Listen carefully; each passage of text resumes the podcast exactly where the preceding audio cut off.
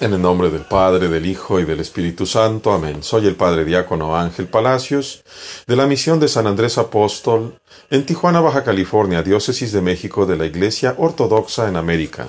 El Evangelio es para marzo 18 del 2019 según San Lucas. No juzgues, no condenes, perdona. Pero a ustedes que me escuchan, yo les digo, amen a sus enemigos Hagan el bien a los que los odian. Bendigan a los que los maldicen. Oren por los que los maltratan. Al que te pegue en la mejilla, ponle la otra mejilla también. Y al que te quiere quitar tu abrigo, dale tu camisa también. A todo el que te pida, dale. Y del que se, toma tus cosas, no se las demandes. Porque justo como ustedes desean que les hagan los hombres, hagan ustedes con ellos. Y si ustedes solo aman a los que les aman, ¿cuál es la gracia en eso? También los pecadores aman a los que los aman. Y si ustedes hacen el bien a los que les hacen el bien a ustedes, ¿cuál es la gracia en eso? También los pecadores hacen de la misma forma.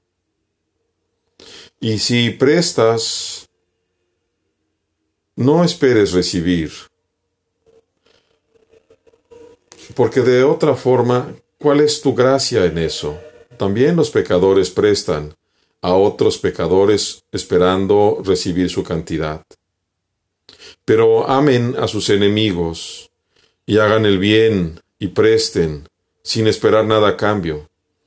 Y su recompensa será grande, porque serán hijos de Dios, el más alto. Porque Él es bueno, es misericordioso con aquellos que no tienen gracia y con los malos. Sean misericordiosos, como el Padre de ustedes es misericordioso. Y no juzguen, para que no sean juzgados. Y no condenen, para que no sean condenados. Perdonen y serán perdonados.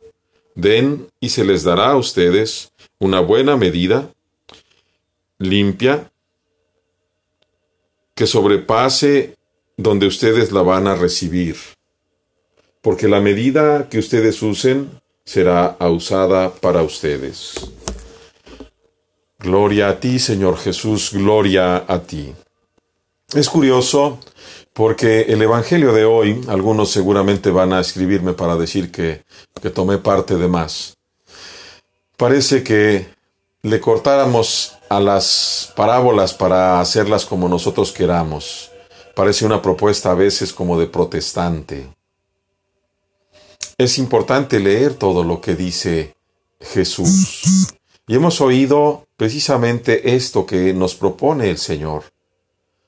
Dar sin esperar, ser golpeados y aceptarlo, orar por el enemigo. Qué difícil es, porque qué fácil es en un momento dado decir, no juzgues, no condenes. Pero ¿qué está diciendo? ¿Acaso el Señor acepta y nos perdona cualquier cosa sin que nosotros nos hayamos arrepentido? No. Inclusive cuando vemos esta imagen tan hermosa que se refiere al Padre Dios del Hijo pródigo, es el Padre, claro que desea perdonarlo, pero es hasta que el Hijo pródigo se levanta del chiquero, de la muerte, de la desobediencia, y regresa con el Padre, que es perdonado, no antes. Algunos también se molestan porque señalo las faltas de mis hermanos en el presbiterio. Las faltas sobre todo que no son faltas pequeñas.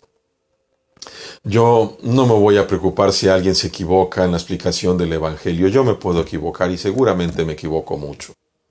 No me voy a preocupar si se ponen el alzacuello o no. De lo que sí me preocupo es cuando hay personas, sobre todo dentro de la jerarquía, que abusan de niños, que abusan de mujeres, que roban. En eso sí me preocupo. Y estoy en una bendita iglesia que toma verdaderamente precauciones y acciones inmediatas, hermanos.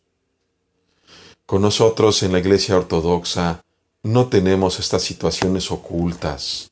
Cuando se dan, se toma acción, la gente entra a la cárcel rápidamente, se les quita. Aquí no tenemos problemas eh, mentales o de ideas de concepción filosófica. Yo sé perfectamente que mi diaconado a mí le pertenece a mi obispo y que si los padres que tenemos, los presbíteros, tampoco son sacerdote in eternum, eso solamente es Jesús. El, el presbítero, su presbiterio, su presbiterado, le pertenece al obispo y se lo puede quitar, nos lo puede quitar en el momento en que estemos haciendo algo mal porque de hecho eso es lo que significa cortarnos de la vid. La rama que se ha arrancado de la vid ya no puede dar fruto, se seca. Y le sucede también potencialmente lo mismo a un obispo. El obispo que sale de la comunión del sínodo deja de ser obispo, no importa que camine por su cuenta diciendo que es o lo que sea. Nosotros no tenemos esos problemas como del señor Lefebvre. Queridos hermanos, entendamos bien a qué nos dice hoy el Señor. Hoy el Señor nos llama sobre todo a perdonar, a perdonar a todos, a no juzgar en el sentido de que nos lleve a condenar, sino a ver las acciones con un corazón sencillo, a estar puesto a perdonar, a ayudar al otro que se está cayendo. Oremos, hermanos, para que Dios nos purifique mientras vamos de camino en esta cuaresma.